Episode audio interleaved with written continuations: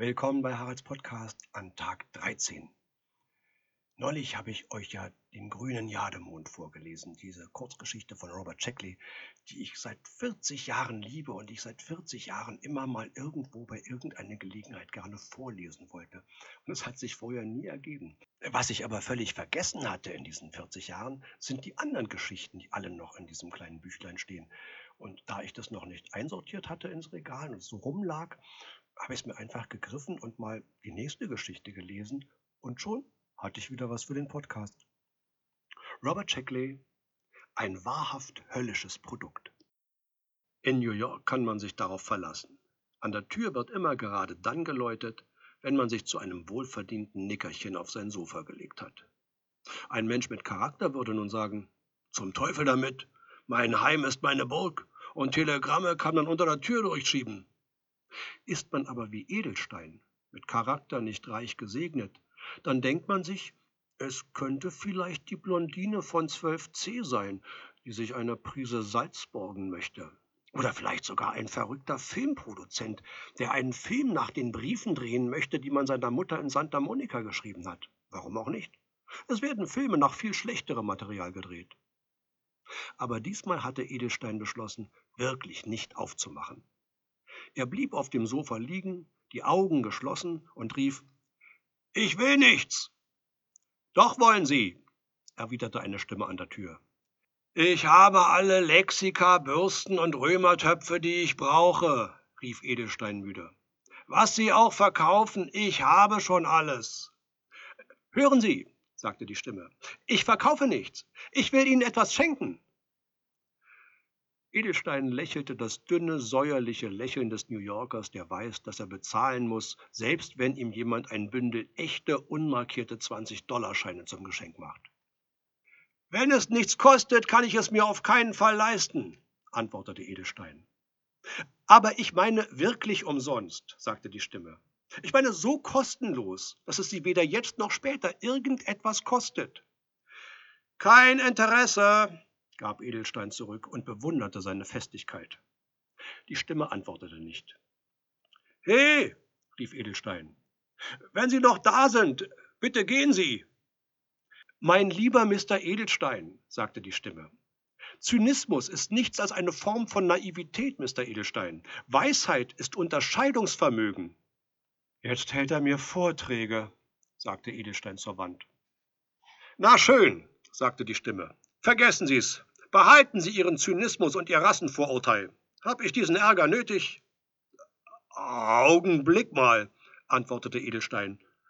Wie kommen Sie auf die Idee, dass ich Vorurteile hätte? Machen wir uns nichts vor, erklärte die Stimme. Wenn ich Geld für Hadassah sammeln oder Israel-Anleihen verkaufen würde, wäre es was anderes gewesen. Aber ich bin eben, was ich bin, also müssen Sie entschuldigen, dass ich lebe. Äh, äh, nicht so schnell, sagte Edelstein. Für mich sind Sie einfach eine Stimme an der Tür. Sie könnten genauso gut Katholik oder Adventist vom siebten Tag oder sogar Jude sein. Sie haben Bescheid gewusst, gab die Stimme zurück. Äh, Mister, ich schwöre Ihnen, hören Sie, sagte die Stimme. Es ist egal, ich erlebe das oft. Leben Sie wohl, Mr. Edelstein. Moment mal, erwiderte Edelstein. Er beschimpfte sich als Trottel. Wie oft war er auf die Maschen von Hausierern reingefallen und hatte beispielsweise schließlich 9,98 Dollar für eine zweibändige illustrierte Sexualgeschichte der Menschheit bezahlt, die es laut seinem Freund Manowitz in jeder Buchhandlung für 2,98 Dollar gab. Aber die Stimme hatte recht. Edelstein hatte auf irgendeine Weise gewusst, dass er es mit einem Goy zu tun hatte.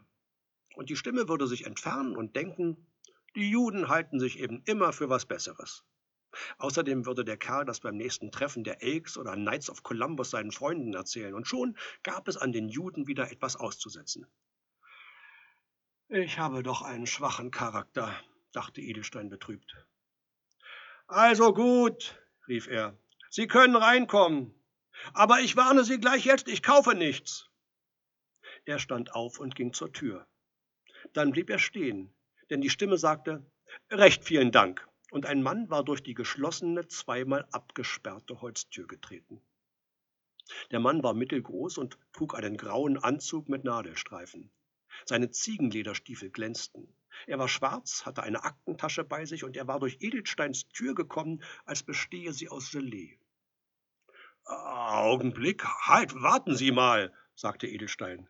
Er entdeckte, dass er die Hände zusammenkrampfte und dass sein Herz unangenehm schnell schlug. Der Mann blieb ruhig stehen, ganz gelassen, einen Meter in der Wohnung. Edelstein begann wieder zu atmen. Äh, Entschuldigung, sagte er, ich hatte eben einen kleinen Anfall, eine Art Halluzination. Soll ich es Ihnen noch einmal vorführen? fragte der Mann. Äh, mein Gott, nein. Sie sind also wirklich durch die Tür gekommen? Oh Gott, ich, ich glaube, ich bin in der Klemme. Edelstein kehrte zum Sofa zurück und sank schwerfällig darauf nieder. Der Mann setzte sich auf einen Stuhl. Worum geht es überhaupt? flüsterte Edelstein. Das mit der Tür mache ich, um Zeit zu sparen, sagte der Mann. Damit wird die Glaubwürdigkeitslücke gewöhnlich geschlossen. Ich heiße Charles Sidwell. Ich bin Außendienstmitarbeiter des Teufels. Edelstein glaubte ihm.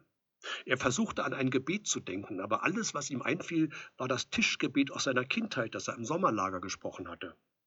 Wahrscheinlich würde es nichts nützen. Er kannte auch das Vaterunser, aber das war nicht einmal seine Religion. Vielleicht der Flaggengruß? Regen Sie sich nicht auf, meinte Sidwell. Ich bin nicht wegen Ihrer Seele oder ähnlichem altmodischen Quatsch hier. Wie kann ich Ihnen glauben? fragte Edelstein. Überlegen Sie selbst, sagte Sidwell. Denken Sie nur an die Kriegsfrage. Seit über 50 Jahren nichts als Aufstände und Revolutionen. Für uns bedeutet das einen beispiellosen Anfall an verdammten Amerikanern, Vietcong, Nigerianern, Biafranern, Indonesiern, Südafrikanern, Russen, Indern, Pakistanis und Arabern. Israelis leider auch. Außerdem bekommen wir mehr Chinesen als üblich. Und in letzter Zeit ist auch auf dem südamerikanischen Markt so allerhand los. Offen gesagt, Mr. Edelstein, wir sind mit Seelen überlastet. Wenn dieses Jahr ein neuer Krieg anfängt, werden wir eine Amnestie für lässliche Sünden einführen müssen. Edelstein dachte darüber nach. Dann sind Sie also wirklich nicht hier, um mich in die Hölle zu schaffen? Zum Teufel nein, sagte Sidwell. Ich sage doch, unsere Warteliste ist länger als für das Peter Cooper Village. Wir haben in der Vorhalle kaum noch Platz. Hm. Weshalb sind Sie dann hier? Sidwell schlug die Beine übereinander und beugte sich vor. Äh, Mr. Edelstein, Sie müssen sich darüber im Klaren sein, dass die Hölle große Ähnlichkeit mit Konzernen wie US Steel oder AT&T hat. Wir sind ein großes Unternehmen und haben mehr oder weniger ein Monopol. Wie jede große Gesellschaft sind wir von der Pflicht zum Dienst an der Öffentlichkeit durchdrungen und ziehen es vor, geschätzt zu werden. Verständlich, sagte Edelstein. Aber im Gegensatz zu Ford können wir nicht gut eine Stiftung gründen und Stipendien und Zuschüsse verteilen. Die Leute würden das nicht verstehen. Aus demselben Grund können wir nicht damit anfangen, Musterstädte zu bauen oder die Umweltverschmutzung zu bekämpfen. Wir können nicht einmal in Afghanistan einen Damm errichten, ohne dass jemand unsere Motive in Zweifel ziehen würde. Ich kann verstehen, dass das problematisch wäre, gab Edelstein zu. Trotzdem wollen wir gerne etwas tun. Von Zeit zu Zeit, aber vor allem jetzt, wo das Geschäft so floriert, möchten wir deshalb willkürlich ausgewählten potenziellen Kunden eine kleine Prämie anbieten. Äh, Kunde? Ich? Niemand bezeichnet sie als Sünder, betonte Sidwell. Ich habe potenziell gesagt und darunter fallen alle. Ah, was für eine Prämie. Drei Wünsche, sagte Sidwell lebhaft. Das ist Tradition. Mal sehen, ob ich das richtig verstanden habe, sagte Edelstein. Ich kann drei beliebige Wünsche äußern. Ohne Strafklausel, ohne geheimes Wenn und Aber. Ein Aber gibt es, sagte Sidwell. Ich hab's gewusst. Ganz simpel. Egal, was Sie sich wünschen, Ihr schlimmster Feind bekommt das Doppelte. Edelstein überlegte. Wenn ich also eine Million Dollar verlangen würde, bekäme Ihr schlimmster Feind zwei Millionen. Und wenn ich mir eine Lungenentzündung wünsche, dann bekäme Ihr schlimmster Feind doppelte Lungenentzündung. Edelstein spitzte die Lippen und schüttelte den Kopf. Hören Sie, ich will Ihnen ja nicht vorschreiben, wie Sie Ihre Geschäfte abwickeln müssen, aber hoffentlich ist Ihnen klar, dass Sie mit einer solchen Klausel Gefahr laufen, Ihre Kunden zu vergrämen. Das ist ein Risiko, Mr. Edelstein, aber aus verschiedenen Gründen unbedingt nötig, erklärte Sidwell. Wissen Sie, die Klausel ist ein psychisches Rückkopplungsmanöver, das für die Erhaltung der Homöostasis sorgt. Verzeihung, ich komme da nicht mehr mit, antwortete Edelstein. Drücken wir es so aus. Die Klausel führt dazu, dass die Macht der Wünsche begrenzt wird und so alles halbwegs normal bleibt. Ein Wunsch ist ein gefährliches Instrument, wissen Sie? Ja, kann ich mir vorstellen, meinte Edelstein. Gibt es noch einen zweiten Grund? Den müssten Sie sich bereits denken können, sagte Sidwell und zeigte strahlend weiße Zähne. Klauseln dieser Art sind unsere Schutzmarke. Dadurch wissen Sie, dass es sich um ein wahrhaft höllisches Produkt handelt. Verstehe, verstehe, sagte Edelstein. Tja, ich brauche etwas Zeit, um darüber nachzudenken. Das Angebot gilt 30 Tage, teilte Sidwell mit und erhob sich. Wenn Sie einen Wunsch haben, brauchen Sie ihn nur auszusprechen, laut und deutlich. Den Rest erledige ich. Sidwell ging zur Tür. Da ist nur noch ein Problem, das ich doch erwähnen sollte, sagte Edelstein. Nämlich? Tja, zufällig habe ich keinen schlimmsten Feind. Ich habe überhaupt keinen Feind auf der Welt. Sidwell lachte lange und wischte sich die Augen mit einem lila Taschentuch. Edelstein, sagte er, Sie sind wirklich der Höchste. Kein Feind auf der Welt. Was ist mit Ihrem Vetter Seymour, dem Sie keine 500 Dollar für die Eröffnung einer chemischen Reinigungsanstalt leihen wollten? Ist der plötzlich Ihr Freund geworden? An Seymour hatte ich nicht gedacht, erwiderte Edelstein. Und was ist mit Mrs. Abramowitz, die ausspuckt, wenn sie ihren Namen hört, weil sie ihre Tochter Marjorie nicht heiraten wollten? Und was ist mit Tom Cassidy in der Wohnung 1c hier im Haus, der Goebbels-Reden sammelt und jede Nacht davon träumt, dass er alle Juden auf der Welt umbringt, angefangen mit Ihnen? Hey, äh, fühlen Sie sich nicht wohl? Edelstein, der immer noch auf dem Sofa saß, war blass geworden und hatte die Hände wieder ineinander verkrampft. Davon habe ich nie etwas geahnt, sagte er. Niemand ahnt etwas, meinte Sidwell. Hören Sie, regen Sie sich nicht auf. Sechs oder sieben Feinde sind gar nichts. Ich kann Ihnen versichern, dass Sie hassmäßig weit unter dem Durchschnitt liegen. Äh, wer noch? fragte Edelstein schwer atmend. Das verrate ich Ihnen nicht, erwiderte Sidwell. Es wäre nur unnötiger Ärger. Aber ich muss wissen, wer mein schlimmster Feind ist. Cassidy? Glauben Sie, ich sollte mir eine Pistole kaufen? Sidwell schüttelte den Kopf. Cassidy ist ein harmloser Irrer. Er wird nie einen Finger krumm machen, darauf haben Sie mein Wort. Ihr schlimmster Feind ist ein Mann namens Edward Samuel Manowitz. Sind Sie sicher? fragte Edelstein ungläubig. Ganz sicher. Aber Manowitz ist doch gerade mein bester Freund.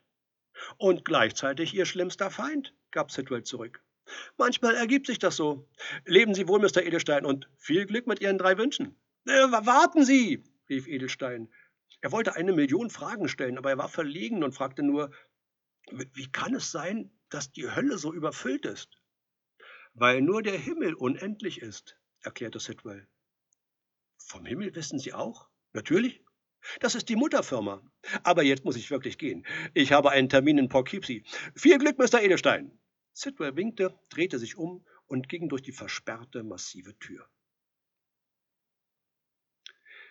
Edelstein blieb fünf Minuten lang regungslos sitzen. Er dachte an Eddie Manowitz. Sein schlimmster Feind. Das war lächerlich. In der Hölle war man da wirklich auf dem Holzweg. Er kannte Manowitz seit 20 Jahren, sah ihn fast jeden Tag, spielte Schach und Rommi mit ihm. Sie gingen miteinander spazieren, besuchten gemeinsam das Kino und mindestens einmal in der Woche gingen sie zusammen essen. Es stimmte natürlich, dass Manowitz manchmal den Mund sehr weit aufriss und die Grenzen des guten Geschmacks überschritt. Gelegentlich konnte Manowitz sogar ausgesprochen unverschämt sein. Um ganz ehrlich zu sein, Manowitz war mehr als einmal definitiv beleidigend geworden. Aber wir sind Freunde, sagte sich Edelstein. Wir sind doch Freunde, oder? Es gab eine einfache Methode, das festzustellen, dachte er. Er konnte sich eine Million Dollar wünschen. Dann bekam Manowitz zwei Millionen Dollar. Na und?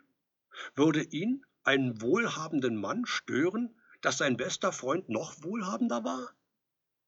Ja, es würde ihn stören. Und wie? Er würde langsam zugrunde gehen, wenn ein Schlaumeier wie Manowitz durch Edelsteins Wunsch reich werden sollte. Lieber Gott, dachte Edelstein, vor einer Stunde war ich ein armer, aber zufriedener Mensch. Jetzt habe ich drei Wünsche und einen Feind. Er bemerkte, dass er die Hände wieder zusammenkrampfte. Er schüttelte den Kopf. Das erforderte einiges Überlegen. In der nächsten Woche gelang es Edelstein, sich Urlaub zu nehmen. Tag und Nacht saß er mit Block und Bleistift an seinem Schreibtisch. Zunächst kam er nicht von Schlössern los. Zu wünschen schienen Schlösser einfach zu passen. Aber bei genauerer Überlegung war die Sache doch nicht so einfach.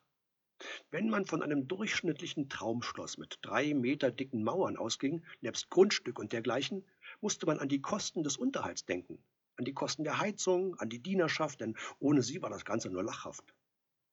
Es lief also letztlich aufs Geld hinaus. Ich könnte mit 2000 Dollar in der Woche ein ganz ordentliches Schloss erhalten, dachte Edelstein, während er Zahlen auf seinen Block kritzelte. Aber das würde bedeuten, dass Manowitz sich bei 4000 Dollar in der Woche zwei Schlösser erhalten würde.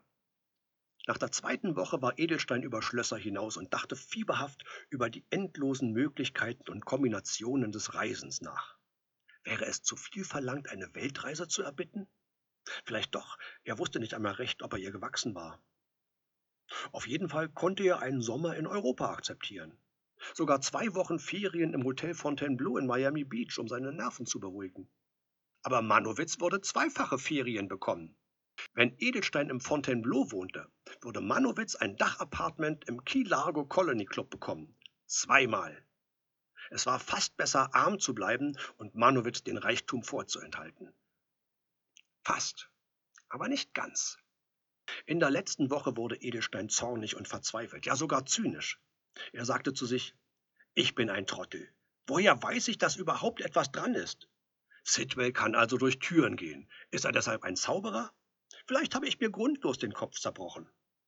Er überraschte sich damit, dass er plötzlich aufstand und mit lauter, fester Stimme erklärte, ich will 20.000 Dollar und zwar sofort. Er spürte ein leichtes Ziehen an der rechten Gesäßhälfte. Er zog seine Brieftasche heraus. Darin fand er einen Scheck über 20.000 Dollar auf seinen Namen mit Deckungsbestätigung. Er ging zu seiner Bank und löste den Scheck ein. Seine Hände zitterten. Er war überzeugt, dass man ihn festnehmen würde. Der Geschäftsführer sah sich den Scheck an und zeichnete ihn ab. Der Kassierer fragte ihn, in welchen Scheinen er das Geld wolle. Edelstein bat ihn, es auf sein Konto gut zu schreiben. Als er die Bank verließ, stürmte Manowitz herein, einen Ausdruck von Furcht, Freude und Betroffenheit im Gesicht. Edelstein eilte nach Hause, bevor ihn Manowitz ansprechen konnte. Den ganzen Tag über hatte er Magenschmerzen.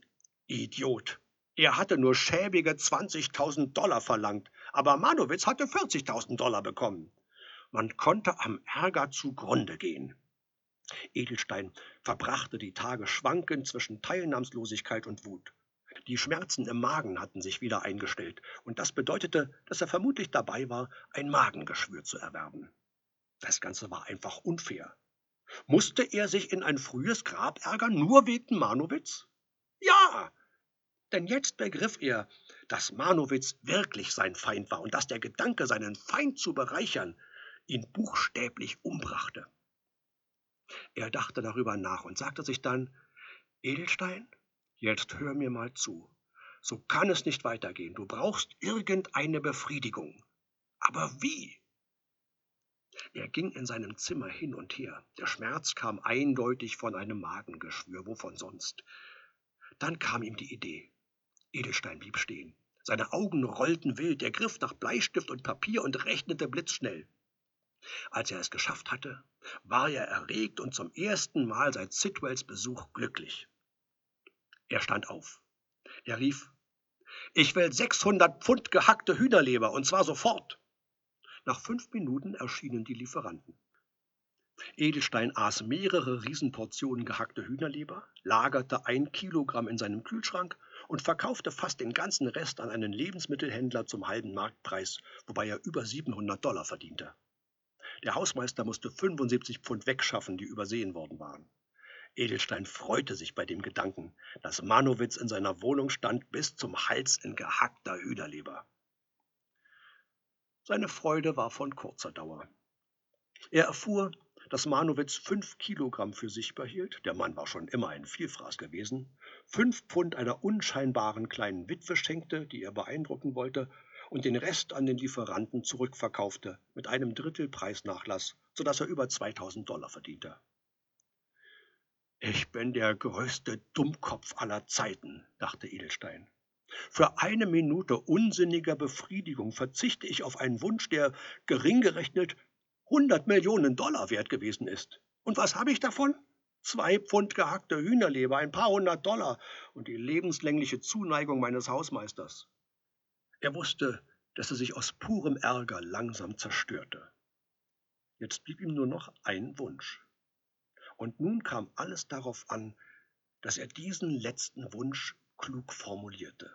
Aber er musste etwas verlangen, was er verzweifelt begehrte und etwas, was Manowitz gar nicht schätzen würde. Vier Wochen waren vergangen. Eines Tages begriff Edelstein voll Düsterkeit, dass seine Zeit fast abgelaufen war. Er hatte sich das Gehirn zermartert und seine schlimmsten Befürchtungen bestätigt gefunden. Manowitz mochte alles, was auch ihm gefiel. Manowitz schätzte Schlösser, Frauen, Reichtum, Autos, Urlaub, Wein, Musik, gutes Essen, was immer man auch nehmen mochte. Manowitz, der Nachäffer, mochte es. Dann fiel ihm etwas ein. Infolge einer merkwürdigen Eigenheit des Geschmacks konnte Manowitz keinen Lachs vertragen. Aber Edelstein mochte Lachs auch nicht, selbst wenn er aus Kanada kam.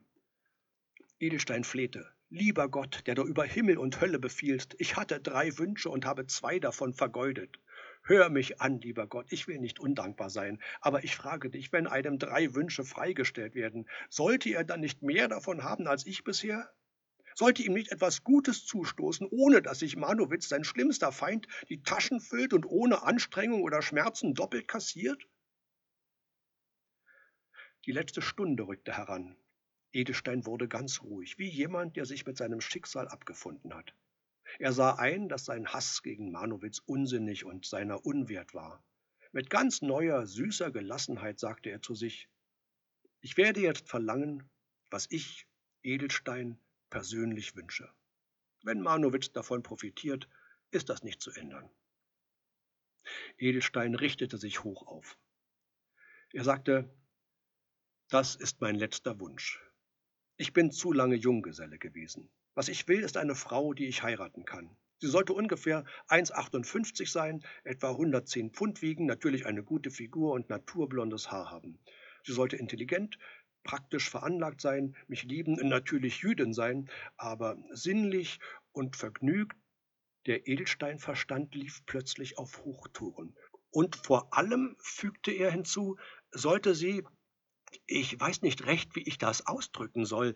Sie sollte das Äußerste, das Maximale dessen sein, was ich mir wünsche und schaffen kann, jetzt rein vom Sexuellen her gesehen. Sie verstehen doch, was ich meine, Sidwell. Der Anstand verbietet, dass ich es deutlicher ausdrücke, aber wenn ich Ihnen das erläutern soll. Jemand klopfte leise, ausgesprochen lockend an die Tür. Edelstein ging hin, um zu öffnen, und lachte leise in sich hinein. Über 20.000 Dollar zwei Pfund gehackte Hühnerleber und jetzt das. Manowitz, dachte er, jetzt habe ich dich. Das Doppelte vom Äußersten, was sich ein Mensch ersehnt, hätte ich eigentlich selbst meinem schlimmsten Feind nicht wünschen dürfen. Aber ich habe es getan. Ja, das war der 13. Tag bei Haralds Podcast. Wir sehen uns wieder oder hören uns wieder am 14. Tschüss.